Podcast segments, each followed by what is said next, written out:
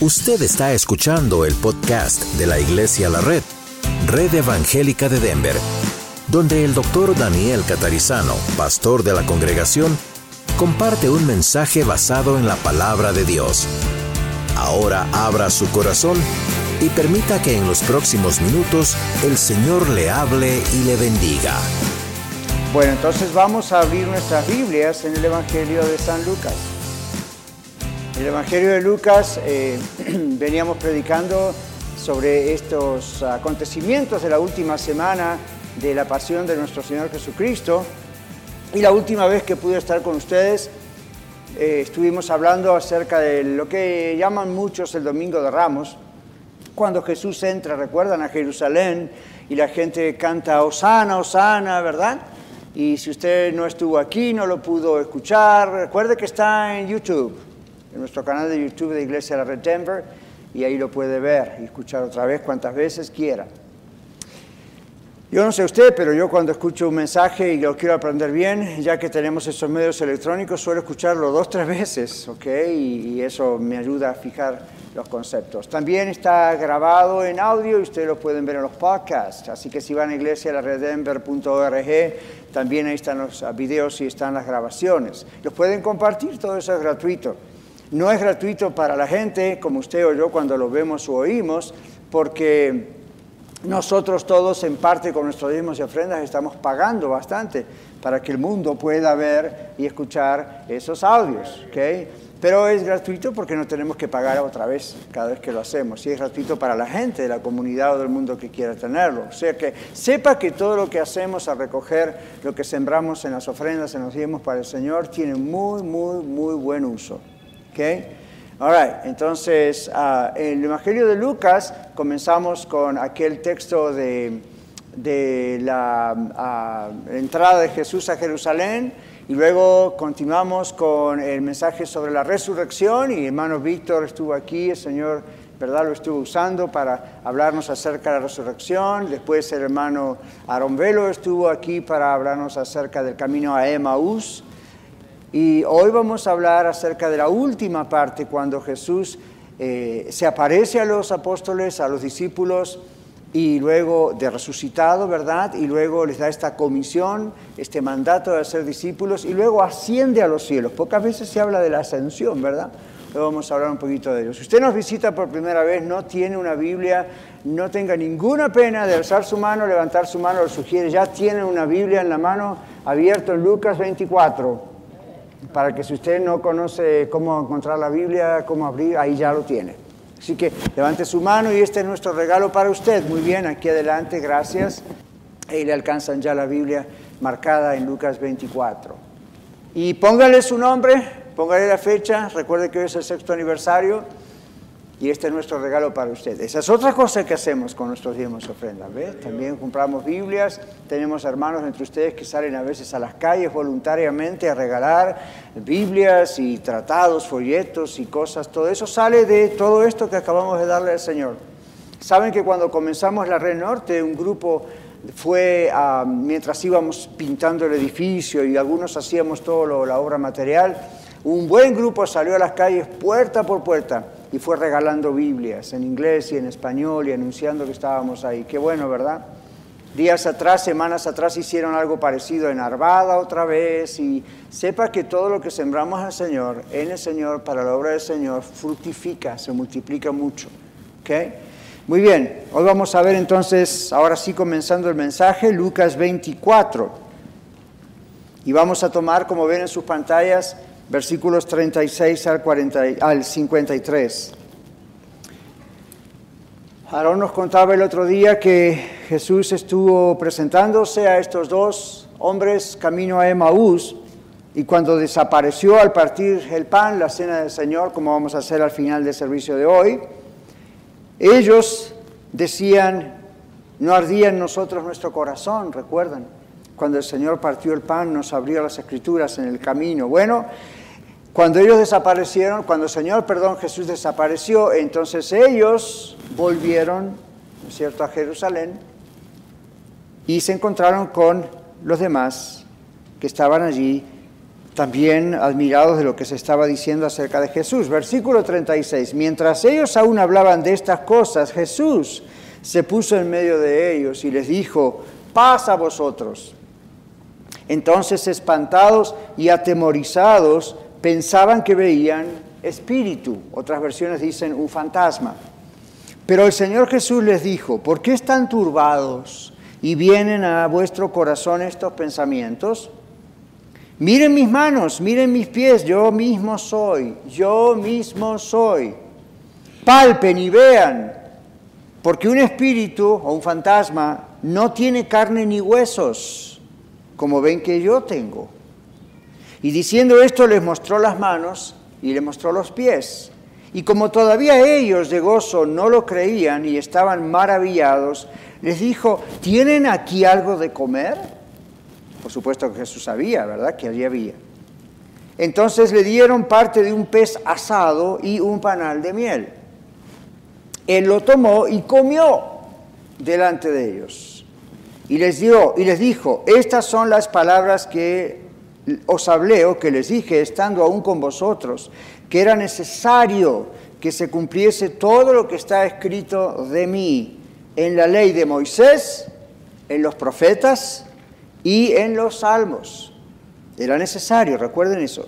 Verso 45, entonces les abrió el entendimiento para que comprendiesen las escrituras y les dijo, así está escrito y así fue necesario que el Cristo padeciese y resucitase de los muertos al tercer día y que se predicase en su nombre el perdón, el arrepentimiento y el perdón de pecados en todas las naciones, comenzando desde Jerusalén.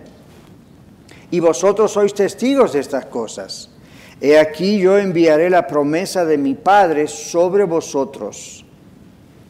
Pero quedaos vosotros en la ciudad de Jerusalén hasta que seáis cubiertos o investidos de poder desde lo alto. Y los sacó fuera hasta Betania y alzando sus manos los bendijo. Y aconteció que bendiciéndolos se separó de ellos y fue llevado arriba al cielo. Ellos después de haberle adorado volvieron a Jerusalén con gran gozo y estaban siempre en el templo alabando y bendiciendo a Dios. Amén. Oremos. Padre, te damos gracias por tu palabra porque es viva y eficaz. Es más cortante que toda espada de doble filo, penetra hasta las coyunturas y los tuétanos y discierne los pensamientos y las intenciones de nuestro corazón. Gracias porque tu palabra nos dice en el libro de Isaías que no volverá a ti al cielo otra vez vacía, sino que hará lo que tú quieras para aquello que lo has enviado, la has enviado hoy en esta hora también para nosotros. Así que abrimos así tu palabra, la hemos leído y ahora Señor ayúdanos, habla a través de mi boca para tu gloria en el nombre de Jesús. Amén. Bueno, el Señor resucitó y seguimos celebrando. ¿Vieron lo que pasa en Navidad? Que uno comienza generalmente, bueno, no todos, pero muchos comenzamos a prepararnos y a celebrar aún un mes, antes. Empieza Thanksgiving y ya estamos con la cabeza en Navidad. Pero ¿se dieron cuenta de lo que ocurre cuando llega Pascua, cuando llega el día de la resurrección? Un domingo, una hora, una hora y media y ya está. Todo el mundo se olvidó de la resurrección. Y uno se pregunta por qué si la resurrección es lo más importante en el mundo cristiano. Entonces ya tenemos que cuatro domingos que seguimos hablando de la resurrección y seguimos celebrando que Jesucristo resucitó, porque como dice la Biblia en 1 Corintios 15, si Jesucristo no resucitó, van en nuestra fe. ¿Qué estamos haciendo acá? ¿Estamos celebrando qué? Entonces, porque Jesucristo resucitó, nosotros tenemos vida. Jesucristo en la cruz pagó por nosotros, pero si hubiese quedado allí, esto no tendría sentido. Y porque Jesucristo resucitó, si estamos muertos cuando Él regrese, nosotros vamos a resucitar. La Biblia dice que Él es la primicia, el primero de los que durmieron. Si Jesucristo no hubiese resucitado de los muertos, no habría esperanza ni para usted ni para mí. Pero porque Él resucitó, hay esperanza. Y no es una esperanza de, bueno, a ver, quizá a lo mejor, mm, espero que sí. Es una esperanza de espere el momento porque eso va a llegar. sin duda. El Señor resucitó y seguimos celebrando este, que es el hecho más importante de la historia. Ahora leímos juntos algo maravilloso. El Señor resucitó con un cuerpo material. Los discípulos estaban tan asombrados y tan asustados que dijeron, es un fantasma, es un espíritu. Ahora, la misma palabra espíritu significa algo inmaterial, algo que no tiene cuerpo. Y Jesús les dice, no, observen, miren y palpen, tóquenme. Yo soy yo, soy el mismo. Algunas personas piensan, quizás lo reconocieron a Jesús porque se apareció gloriosamente. ¿Vieron como las películas de Hollywood? Ahí lo muestran y hay todo un halo de luz y una cosa misteriosa alrededor de él. Y entonces, claro, pensándolo así, uno podría decir quién es. Jesús dice, no, soy yo. Soy yo. Y era así tal cual Jesús. Y entonces dicen, miren mis manos. ¿Para qué les mostró las manos? Les mostró las manos para ver las huellas de los clavos. Miren mis pies. ¿Okay? Mateo, Marcos, Lucas y Juan hablan de la resurrección de Jesús. Jesucristo resucitó con un cuerpo que se podía tocar. Claro, con características especiales, sobrenaturales, pero era un cuerpo que se podía tocar. Y para comprobarlo, Jesús les dijo, no coman solos. ¿Tienen algo para comer? All Y comió delante de ellos. Le dieron un pedazo de pescado y un pedazo de panal de miel, que es plato principal y postre. Y Jesús lo comió delante de ellos. Y todavía así todo decían, ¿what? A veces culpamos a los apóstoles, ¿no es cierto?, diciendo, qué incrédulos que son, cómo veían a Jesús cara a cara. Póngase en el lugar de ellos y sea un poco compasivo. Porque yo pienso, ¿y qué hubiese hecho yo? La Biblia dice que todos aquí estaban en esa condición. No dice, bueno, algunos y otros no, firmemente estaban ahí. Como que todos decían, ¿qué? ¿Qué está pasando? A pesar de que el Señor muchas veces les había dicho que Él iba a volver, que iba a resucitar de los muertos al tercer día, no había comprensión en ellos completa para recibir una cosa tan, tan profunda. Él dijo, soy yo, no es otro.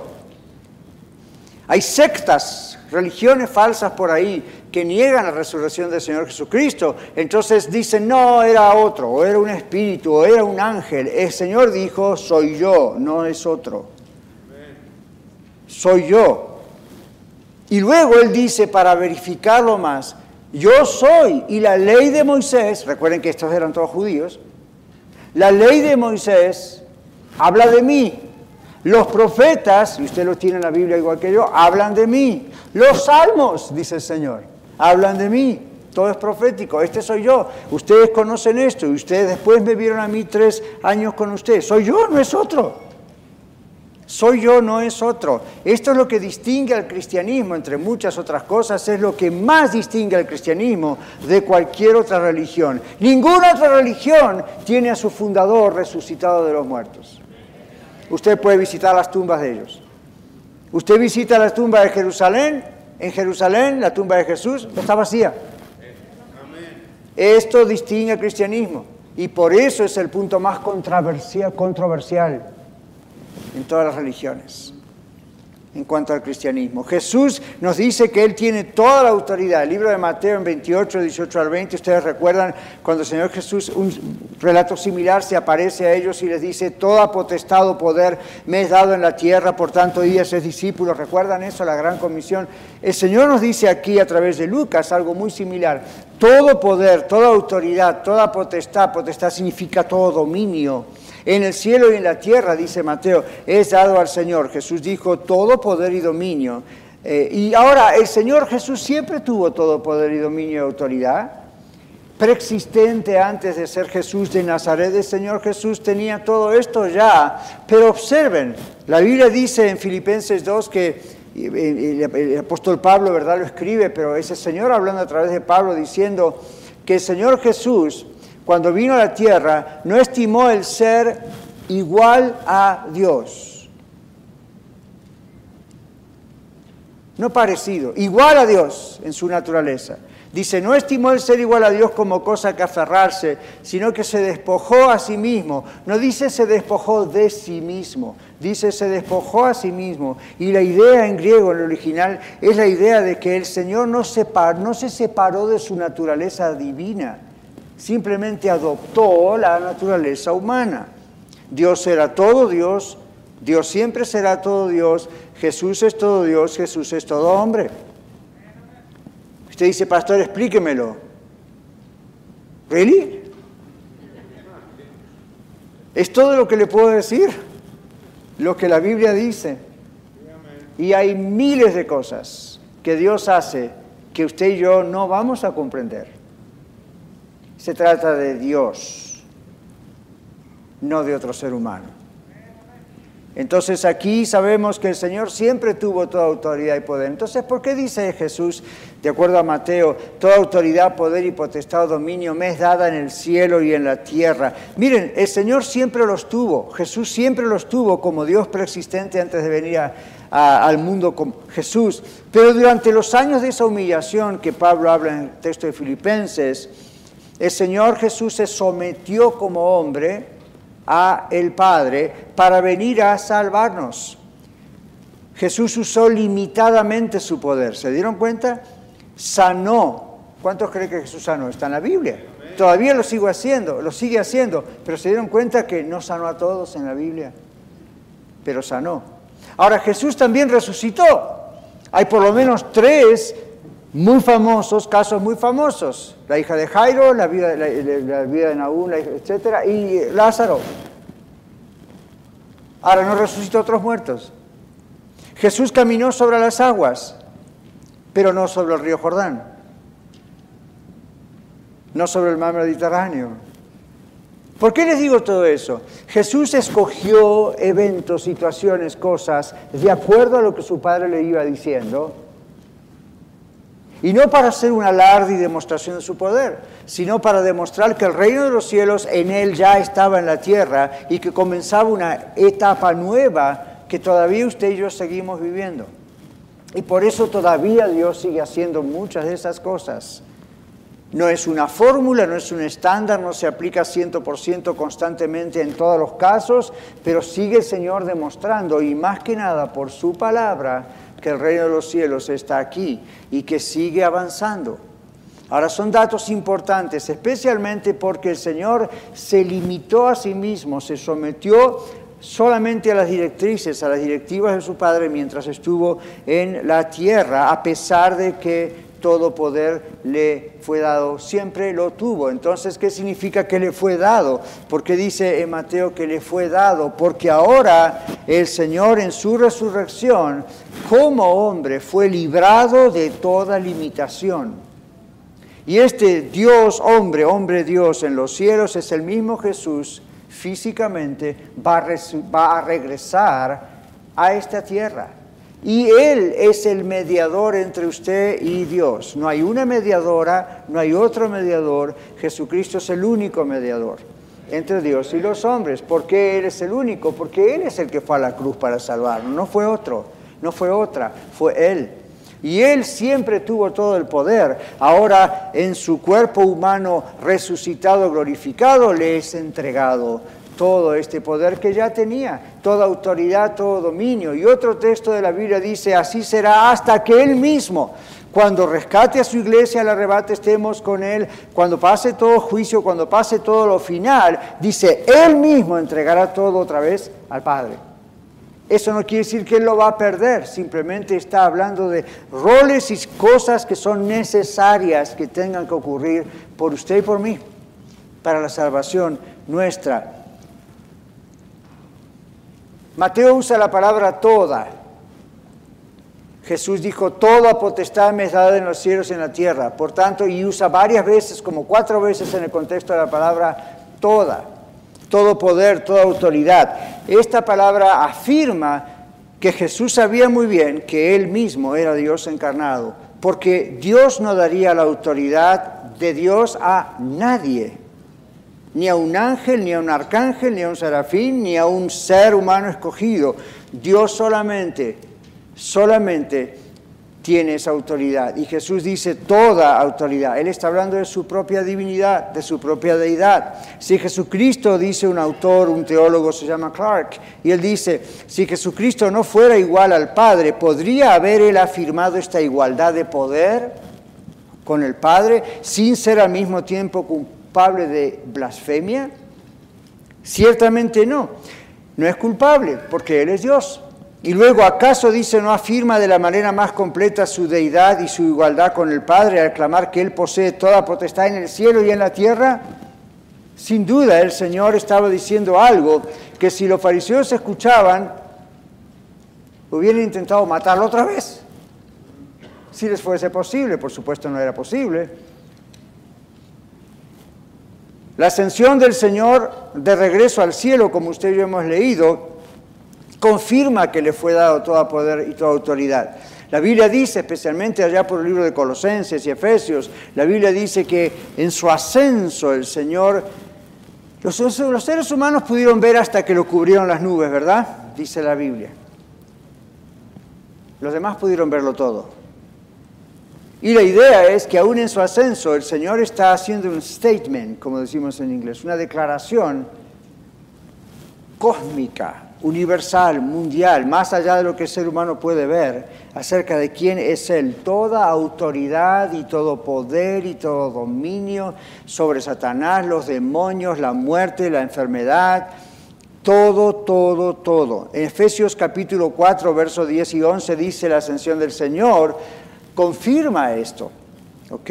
Que le fue dada toda potestad. El Señor subió, dice, por encima de todo para llenarlo todo sujetarlo todo bajo sus pies. Y luego el verso 11 dice, y él mismo, no otro, este que murió, resucitó y ascendió, él mismo fue el que designó, escogió, llamó apóstoles, profetas, evangelistas, pastores, maestros, la iglesia. Es este. Ahora, usted ata una cosa con la otra y todo está, por supuesto, muy bien coordinado. En su nombre es que predicamos este evangelio hoy. En su nombre es que echamos fuera demonios. En su nombre es que oramos por los enfermos. En su nombre es que vamos a la calle a testificar. En su nombre es que le hablamos a un familiar para que se entregue a Cristo. En su nombre es que oramos para que no nos apartemos. En su nombre es que hacemos iglesia y estamos aquí reunidos. En su nombre estamos celebrando el sexto aniversario. ¿Por qué todo es en su nombre? Porque sin su nombre todo lo... A mí, ¿para qué estamos aquí? Es en su nombre. Él nos ha dado poder, Él nos ha dado en su nombre poder, porque Él es el que tiene poder, dominio y autoridad para ser nuestro mediador y para ser el pastor de la iglesia. Cuando yo quiero saber, Señor, qué hacemos con esto, cuál es la nueva congregación que tú quieres, o qué hacemos con este problema que hay allá, o qué hacemos con estas personas nuevas que se están entregando a ti, o cómo los discipulamos, o qué líderes quieres aquí y allá, no tiene que ser la decisión de este hombre, tiene que ser la decisión del hombre Dios que está allí. Y decirle, Señor, ¿qué quieres que yo haga? Yo no le digo al Señor, estos son mis planes, bendícelos, ¿ok? La idea es, Señor, ¿cuáles son tus planes? Esas son las únicas cosas que Dios va a bendecir. Y usted dice, pastor, nunca se equivoca. Oye, oh, y cuando me equivoco tengo que corregirlo. Pero por eso ustedes oran por mí y por eso todos oramos unos por los otros. Y la idea es, es la obra de Él. Él tiene todo poder, autoridad, dominio para ser el pastor de la iglesia y por eso recurrimos a Él y en su nombre oramos para que nos dé sabiduría para saber qué hacer, cuándo hacerlo, cómo hacerlo, con quiénes hacerlo. Y si usted está aquí hace ya dos, tres, cuatro años, usted dirá, ¿cuándo será mi oportunidad para poder servir al Señor de esta, esta, esta y otra manera en tal u otra congregación? ¿Por qué no me habrá puesto el pastor? ¿Será que tendré que ir a alguno que lo conoce más para convencerlo a que me haga? Mire que estoy yo, dígale que yo acá estoy. No haga eso, eso es, eso es ofensivo para el Señor. Si usted no está haciendo algo en este momento, no quiere decir que no lo va a hacer. Simplemente quiere decir, estamos orando para ver cuándo el Señor quiere usarle en qué cosa. Si usted no se apura, usted va a ser efectivo para el Señor. Si usted se apura, usted va a ser un desastre. Porque si usted se apura, usted toma las cosas bajo su control.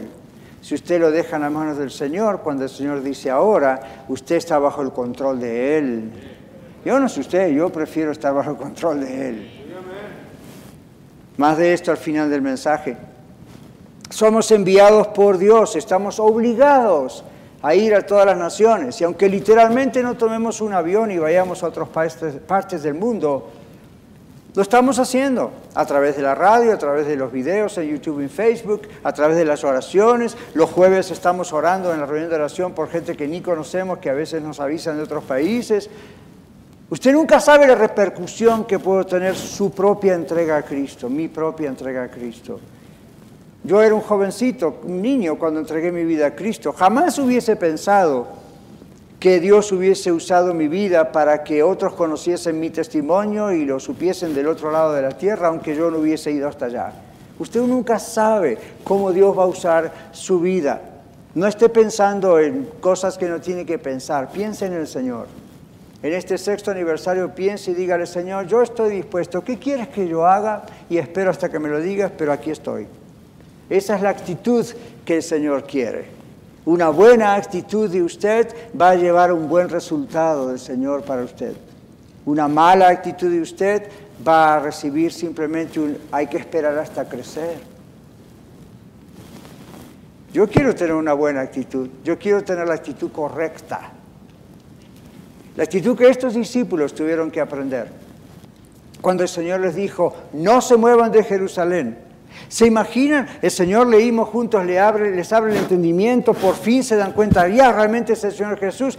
Súper alegres, dice aquí, estaban siempre en el templo, alabando y bendiciendo a Dios, con gran gozo volvieron a Jerusalén, se olvidaron de que podrían ser perseguidos, de que hacía días atrás tenían un problema, que tres semanas atrás había pasado esto otro, y dijeron, le vamos a echar ganas como nunca, pero el Señor les dijo, no se muevan de Jerusalén, wait. Esperen hasta que venga el poder del Espíritu Santo. El Señor, la promesa. La promesa del Espíritu Santo no es el don de hablar en lenguas, eso es un don.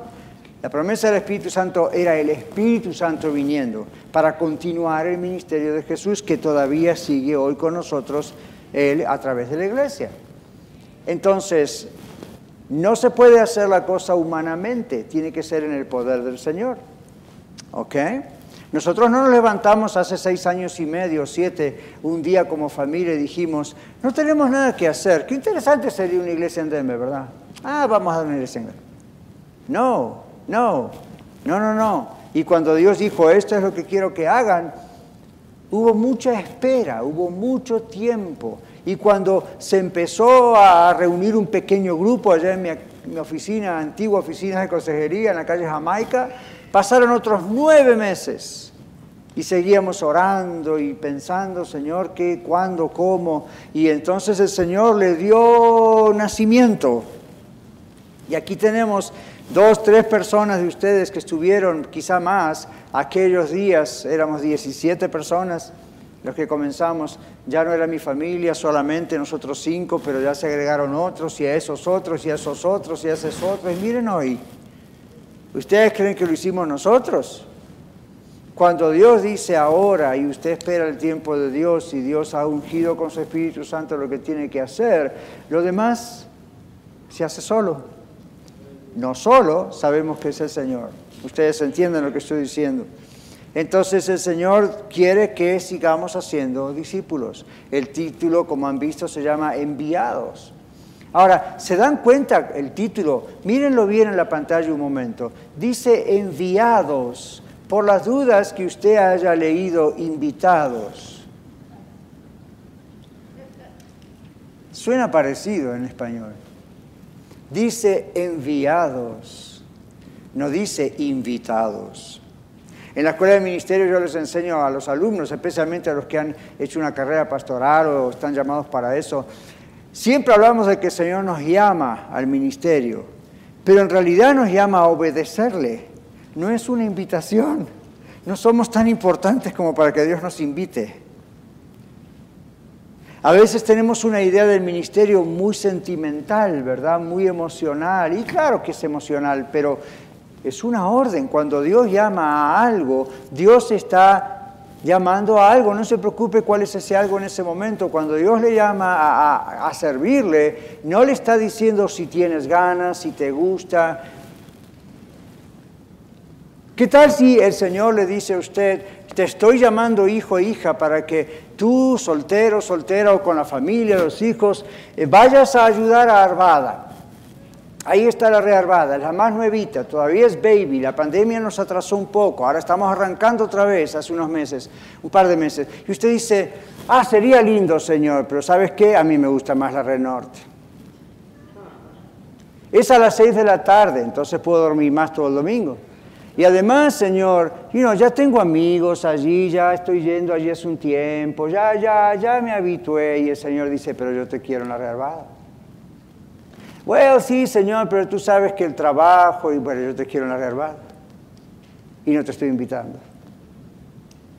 Y usted dice, ah, pero el Señor no va a ser así, eso suena muy rudo, muy recio. No, el Señor tiene todo poder y toda potestad para hacer lo que Él quiera. Entonces, cuando Él dice, ve, usted dice, yes, sir.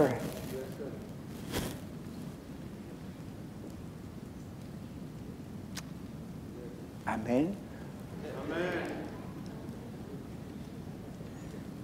Uno no sabe. ¿Okay? El Señor nos dice aquí, somos enviados, no invitados. Debemos hacer discípulos usando el plan de Dios, no nuestro plan. Ahí está la otra clave. Somos enviados para predicar que era y es necesario, dice el Señor. Y esta palabra en griego es la palabra nuestra obligación. Era obligatorio, era un mandato, era una necesidad imperiosa que Jesucristo descendiese de los cielos, fuese un hombre, muriese, resucitase y fuese ascendido a los Todo esto es necesario, dice el Señor. Era necesario. ¿Y usted cree que no sigue siendo necesario que el mundo sepa que es necesario ser salvo? Es necesario, es necesario. Esto es lo que los discípulos aún no entendían. Por eso estaban tan tristes y cuando Jesús les dijo aún antes de ir a la cruz, es necesario que yo me vaya. Y les dijo, es mejor que yo me vaya. Y ellos habían dicho, no, ¿cómo? Y él dijo, es mejor que yo me vaya, porque si yo no me voy, no viene el Espíritu Santo, no se los puedo enviar. Y Él es el que le va a abrir más el entendimiento. Él va a tomar todo lo que yo les dije, se los va a recordar, se los va a hacer comprender por fin y les va a dar el poder para ir por todas las naciones. En cambio, si yo no me voy, eso no puede ocurrir. Yo estoy acá, Dios, pero soy un ser humano de carne y hueso, como Jesús de Nazaret, no puedo estar en todas partes al mismo tiempo, más cuando me vaya y Él venga, Él irá con vosotros para cualquier lado. Vaya donde vaya, Él estará con ustedes. ¿Y por qué creen ustedes que la iglesia tiene dos mil años de existencia en toda la tierra? Por la obra de Dios, el Espíritu Santo. Y el Señor Jesús dijo, es necesario que se predique esto, es necesario que se predique el Evangelio, es necesario que se predique la cruz, la resurrección, el arrepentimiento, el perdón de pecados. No podemos predicar nuestras opiniones, ¿verdad que no? No podemos aceptar otros mensajes alternativos a la cruz que sean menos sangrientos, menos dolorosos no podemos dejar de predicar la resurrección porque al mundo le parezca imposible. Esto sucedió. El Señor es el que es y siempre será necesario y obligatorio para nosotros predicar solamente la maravilla del Evangelio de Cristo. Jesús abrió el entendimiento a los discípulos ahí a la mera hora antes de irse para que por fin comprendiesen las escrituras o lo que estaba escrito acerca de él no solo en los profetas, en los salmos y, en los mandamientos de, la ley de Moisés, sino lo que estaba escrito acerca de él sobre su cruz, su muerte, su resurrección y ascensión al cielo, su glorificación. Es necesario, es necesario. Y es necesario que el Señor nos abra a nosotros el entendimiento hoy para entender esto no ya solo mentalmente, cualquiera casi puede aceptarlo mentalmente. El Señor quiere que a partir de hoy usted ya no lo acepte solo mentalmente, sino que diga, esto es cierto, y porque es cierto no puedo dejar de decírselo a otros.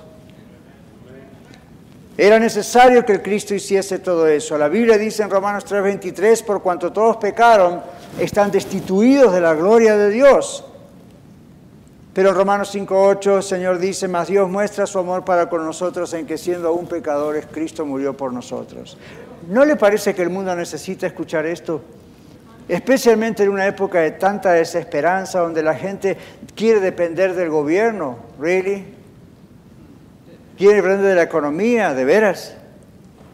Quieren hacer un gobierno mundial porque supuestamente eso nos va a dar seguridad. ¿A quién le va a dar seguridad?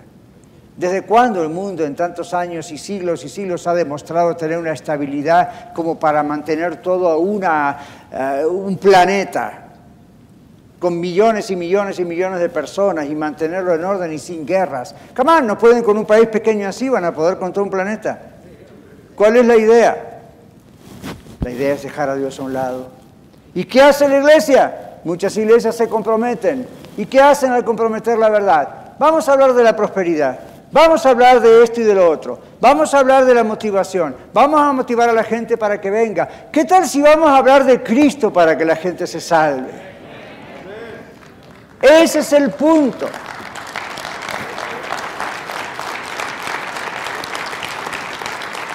Usted dice, pero pastor, si hablamos de la cruz, si hablamos de la resurrección, si hablamos del arrepentimiento y le decimos a la gente tiene que arrepentirse y recibir a Cristo, nos van a criticar, nos van a perseguir. Yes. Jesús nos dijo, eso va a pasar. No podemos dejar de predicar la verdad, ni usted en casa, ni yo en casa, ni todos juntos en las congregaciones. No podemos dejar de predicar la verdad por miedo a la persecución. No podemos dejar de predicar la verdad porque a lo mejor nuestros familiares me dicen no quiero saber nada contigo. No podemos decir la verdad y dejarlos que se vayan al infierno para que nosotros no suframos mientras estamos en la tierra. Imagínense, Dios nos libre. Dios tenga misericordia de las congregaciones que están predicando tonterías en vez de predicar la cruz de Cristo.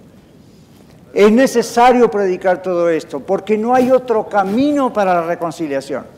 Y usted dice, sí, pastor, pero mi compañero de trabajo, mi familiar, mi amigo, dice que eso es tener una mente muy estrecha. Exactamente, porque la Biblia dice que estrecho es el camino.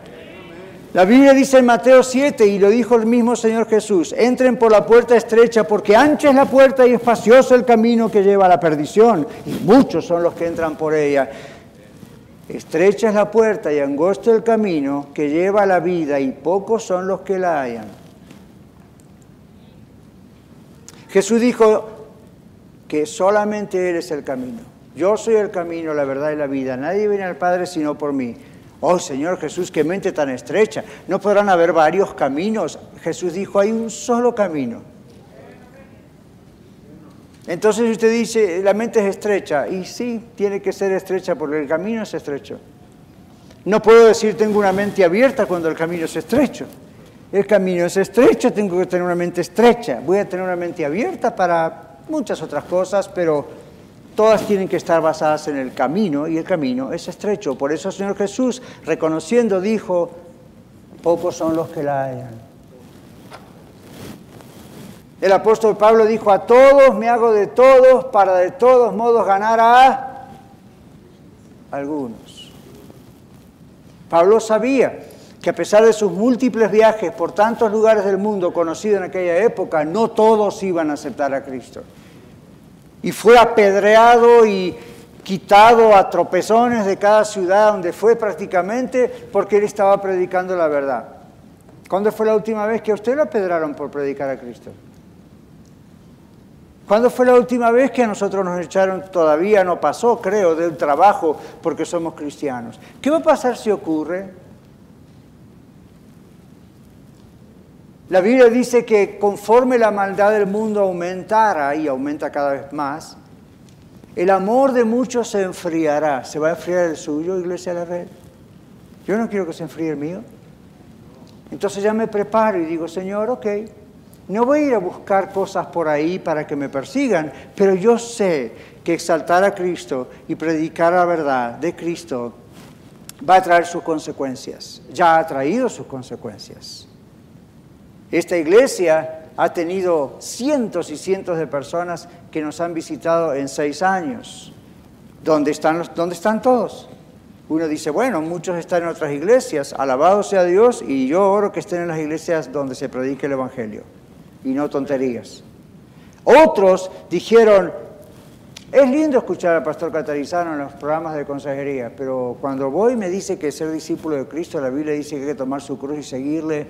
a bonita congregación, nos vemos, ¿ok?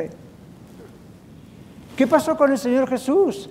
El Señor Jesús predicó, hizo milagros, sanó enfermos, dio de comer a miles de personas y cuando él vio que todos lo seguían, se dio vuelta y dijo, si alguno quiere venir en pos de mí, tome su cruz, nieguese a sí mismo, sígame. Y dice la Biblia, a partir de eso muchos no le siguieron más. Hay un costo en el discipulado y quedaron pocos. Siempre en la Biblia queda un remanente. Siempre en la Biblia queda un remanente. ¿Sabe cuál es mi oración? Que usted sea parte del remanente. No para crear un clic o una exclusividad, sino para decir, usted es fiel, usted es una persona que de veras conoce a Cristo. Es necesario que prediquemos todo esto. Por último, bueno, será necesario que se predique su nombre en todas las naciones. Esto no significa solamente geográficamente naciones, esto significa culturas. Usted y yo conocemos gente de todas culturas. Dentro del mundo hispanoparlante, latinoamericano, como usted le gusta llamar, hispano, hay gente de muchas culturas. Aquí en la Iglesia La Red, juntando las tres congregaciones, tenemos más de una docena de culturas representadas, que supuestamente hablamos español. ¿Ok? Entonces, tenemos ahí una mezcla cultural y a través de eso se expande a otras culturas porque todos tenemos conexiones al mismo tiempo con otros. Es necesario predicar en su nombre el verdadero evangelio, como el Señor nos ha dicho. Somos enviados a predicar el evangelio y para que todo esto se cumpla tenemos que hacer discípulos. Somos iglesia porque hicimos discípulos hace seis años atrás. Y somos iglesia porque continuamos haciendo discípulos. Y seremos iglesia porque continuaremos haciendo discípulos. Fíjese que el Señor dijo discípulos. Un discípulo es alguien que sigue al Señor fielmente. Un discípulo no es siempre una persona que simplemente asiste a un servicio. Bendito sea el Señor que usted está acá y venga siempre. Pero un discípulo del Señor es un seguidor del Señor. Es alguien que entrega su vida al Señor y cuando el Señor dice, sígueme, uno le sigue para siempre. Dios tenga misericordia de las iglesias que no predican esto. Oremos por ellos. Nosotros somos enviados a predicar el Evangelio para que todo esto que se va cumpliendo, y esta es la última nota que le digo, usted se dio cuenta que el Señor dice es necesario que el Señor Jesucristo padeciese, muriese, resucitase, fuese glorificado, y luego dice que es necesario que prediquemos el Evangelio. ¿Se dio cuenta que Dios nos enganchó en el plan de Él? Podría haber parado ahí, por supuesto que es necesario que Él venga y pague por nosotros en la cruz y gloria Señor, gracias, y que resucite. Claro, venció la muerte a Satanás, venció toda la tumba, ok, gloria a Dios. Y claro, es necesario que Él y nos demuestre en su resurrección que es Dios y ascienda a los cielos y ahí sea un mediador entre nosotros y Dios para siempre. Y esto es necesario. ¿Se dio cuenta que también dice la palabra que es necesario que exista la iglesia? Él dice que como parte de todo esto es necesario que se predique el Evangelio a todas las naciones. ¿Y quién va a hacer eso? ¿Ángeles? No. ¿Usted nunca va a ver un ángel predicando allá afuera? Esta es nuestra misión. Los ángeles, dice el libro de Hebreos, son ministradores para que nosotros podamos hacer esa misión también. Pero se da cuenta que estamos metidos en el plan de Dios, se da cuenta del privilegio. Es increíble. Estamos incluidos en lo que proféticamente se viene hablando hace miles de años. ¡Wow! Hoy es necesario, en este sexto aniversario, rededicarnos al Señor, obedecer el mandamiento, no la invitación, el mandamiento de hacer discípulos. Mis hermanos, es mi ruego al Señor que Él abra realmente el entendimiento de cada uno de nosotros, de cada miembro de la iglesia. Señor, abra el entendimiento para que todos comprendamos realmente el ministerio del Señor Jesús su vida, su muerte, resurrección, para que todos comprendamos que debemos hacer discípulos, no es una opción. Somos salvos para obedecer siendo testigos de Cristo, es lo que Él nos dice. Somos iglesia para hacer discípulos. Recordemos que no se trata de lo que la iglesia puede hacer por nosotros, sino de lo que nosotros debemos hacer como iglesia. No se trata de a ver qué puede hacer la iglesia por mí, Por supuesto que hacemos muchas cosas por cada uno de nosotros, pero no se trata de eso, se trata de cómo nosotros, cada uno en lo personal, podemos trabajar para que el Evangelio sea extendido. Vivimos un cristianismo cómodo, conveniente, interesante, sin mayores desafíos más que algunas críticas o alguna persecución por aquí o por allá de parte de algún familiar incrédulo o de la sociedad. Pero miren, Iglesia La Red ha sido fundada para predicar a Cristo y ha sido fundada para ser una iglesia conforme al corazón y a la voluntad de Dios. Seis años estamos aquí para llenar de amor a los perdidos con el amor de Cristo, para que sean salvos, para que nosotros seamos maduros en la fe y en este privilegio de andar con Cristo. Les digo a todos, los que ya estamos y los que están invitados, si alguno quiere venir en pos del Señor y ser un verdadero discípulo de Cristo, es bienvenido en la Iglesia de la Red. Si alguno admira a Cristo pero no está dispuesto a seguirle de verdad, es exhortado a arrepentirse y venir a Cristo de verdad. Mas si no quiere ser discípulo del Señor, es la hora de tomar una decisión al respecto. Al celebrar nuestro sexto aniversario, el Señor nos exhorta a obedecerle poniendo manos a la obra. Y quiero concluir el mensaje con una aplicación muy práctica.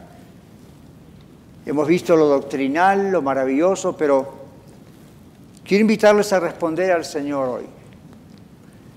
Hay muchas cosas que vamos a ir ajustando y cambiando a partir de hoy en Iglesia de la Red, porque son cosas que tienen que ver con el crecimiento y ah, son cosas que tienen que ver con lo que está pasando en el país y lo que quizá vaya a pasar, no sabemos. Anoche estuvimos reunidos con nuestros líderes principales y yo les dije, esto es lo que vamos a compartir con la iglesia. Mm, sería demasiado largo darles todo el detalle, pero les voy a decir esto. Nosotros tenemos algo que llamamos discipulado uno a uno, donde usted toma a alguien que es menor que usted en el sentido de que tiene menos tiempo que usted en el Señor y usted le disipula. Nosotros le damos los recursos, la iglesia, usted, ¿verdad? Y usted habla con alguien y le empieza a conducir en el ABC del Evangelio. Ya hay varios de ustedes que lo están haciendo. Yo creo que el Señor quiere que reforcemos eso.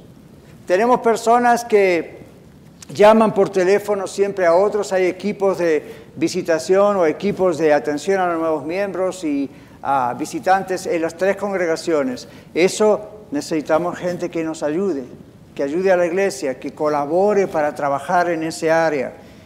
Tenemos la consejería bíblica. Cada vez hay más personas pidiendo consejería, tanto dentro de la iglesia como mucho más fuera de la iglesia. Y con el tema de la radio esto ha crecido mucho más. Bueno, no creo que aunque todos quieran hablar con el pastor, corresponde que el pastor hable con todos. El pastor va a entrenar y quiero entrenar a otros para este área de la consejería bíblica. No dije clínica profesional, dije la consejería bíblica, que es aún más poderosa. Necesitamos personas que de acuerdo a sus dones estén involucrados con eso. Saben, algunas congregaciones nuevas van a coincidir con el horario este año, si Dios permite, abriremos una cuarta congregación, una quinta, quién sabe, las que Dios quiera. Y ahí ya en planes una o dos. ¿Dónde, pastor? Ah, no se da problema por eso ahora. El punto es, ¿y qué tal si coincide con la hora de la Rea Aurora? O la Re Norte, o la Rea Arvada. Y usted dice, ah, pero y yo quiero estar aquí allá. Bueno, a lo mejor puede, a lo mejor va a tener que tomar una decisión. Y enfocarse en un lugar y ser plantadora, plantador de ese lugar. Yo veo en la congregación a dos, tres hermanos que estuvieron al comienzo con nosotros. Nuestro hermano José Calderón aquí enfrente, seis años, nuestra hermana Martínez allí también, ¿verdad, Patti? Nuestro hermano Victoriana, que ahí estuvieron el día de la inauguración y después, tiempo más tarde, vinieron también a ser miembros de la iglesia, nuestra familia y otros. Éramos un número de pocas personas, pero nos comprometimos y así nació la Rea Aurora. Otros se comprometieron en la Red Norte y así surgió la Red Norte. Lo que vamos a hacer, si Dios quiere, este año es multiplicarnos más rápido, porque el tiempo apremia. Necesitamos más trabajadores que vengan a la mies del Señor y a trabajar para el Señor y hay que hacerlo más rápidamente. Y hay mucho para trabajar, hay mucho para servir al Señor. Yo sé que muchos de ustedes quisieran estar arriba en este púlpito. Sorry, it's been taken. Pero nunca se sabe. Y hay lugares que vamos a abrir, lugares de predicación, de enseñanza, donde vamos a aconsejar, donde vamos a ayudar, donde vamos a estar participando en la cena del Señor, donde nos vamos a ayudar a nosotros de la misma manera que hicimos con Aurora, con Norte, con Arvada. El tiempo apremia. Algunas congregaciones van a coincidir con el horario. Yo no voy a poder estar multiplicándome en más de tres o cuatro lugares y voy a tener que estar rotando. Bueno, la idea es que vamos a hacer siempre lo mismo. Misma iglesia, es el beneficio de tener muchas cosas grabadas, entonces las repetimos aquí y allá y todos vamos creciendo al mismo tiempo prácticamente. Vamos a, vamos a tener que preparar más obreros. El Ministerio Vivir Mejor Incorporated, que es el ministerio que yo tengo antes, muchos años antes de abrir Iglesia La Red, y bajo quien la red estuvo al principio, antes de incorporarse independientemente, nos provee la Escuela de Ministerios de Colorado.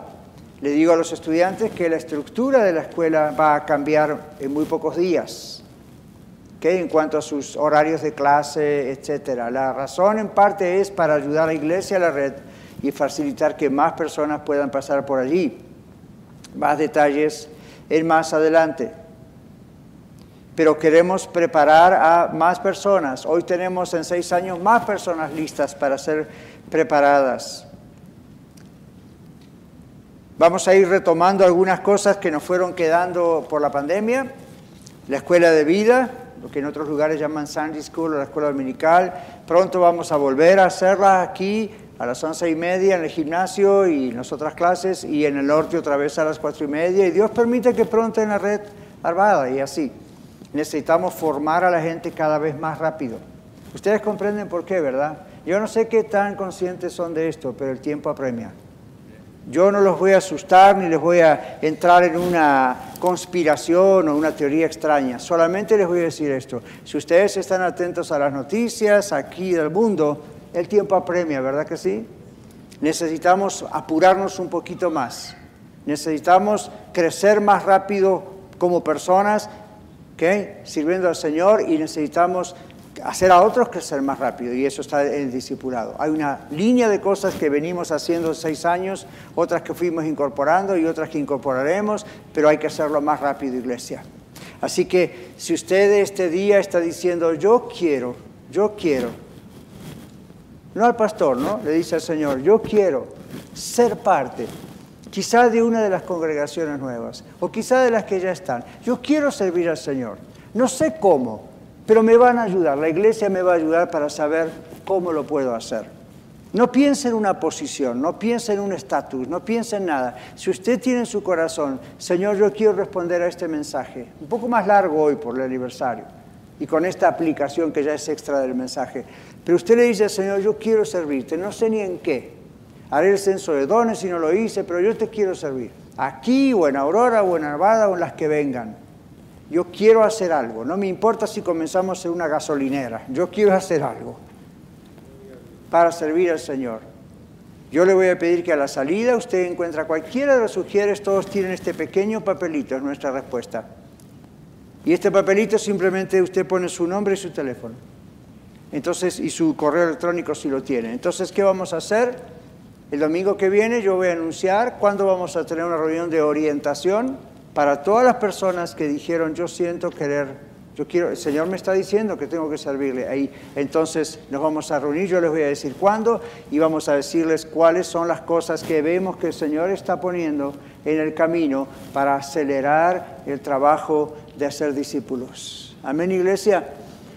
Esta es la tarea que comienza para nosotros. Comencé como pastor predicándoles la palabra de Dios, concluyo como alguien que les dice, este es el estado de la situación, the state of the union. ¿Okay? Aquí esto es lo que está pasando, estamos con muchas oportunidades, queremos avanzar, necesitamos todos hacer algo. Señor, y aquí estamos. nuestro corazón abierto en esto que fue mensaje y al mismo tiempo un desafío desde este sexto aniversario. Te pedimos en el nombre de Jesús que tú nos ayudes a decirte sí y a tener la humildad de estar sometidos a ti y aprender y escuchar tu voz y decir que sí, es necesario que seamos parte de un equipo que hace discípulos, que participa predicando el Evangelio de Cristo. Te damos gracias en el nombre del Señor Jesús. Amén. Muchas gracias por escuchar el mensaje de hoy. Si tiene alguna pregunta en cuanto a su relación personal con el Señor Jesucristo o está buscando unirse a la familia de la Iglesia La Red, por favor no duden en contactarse con nosotros.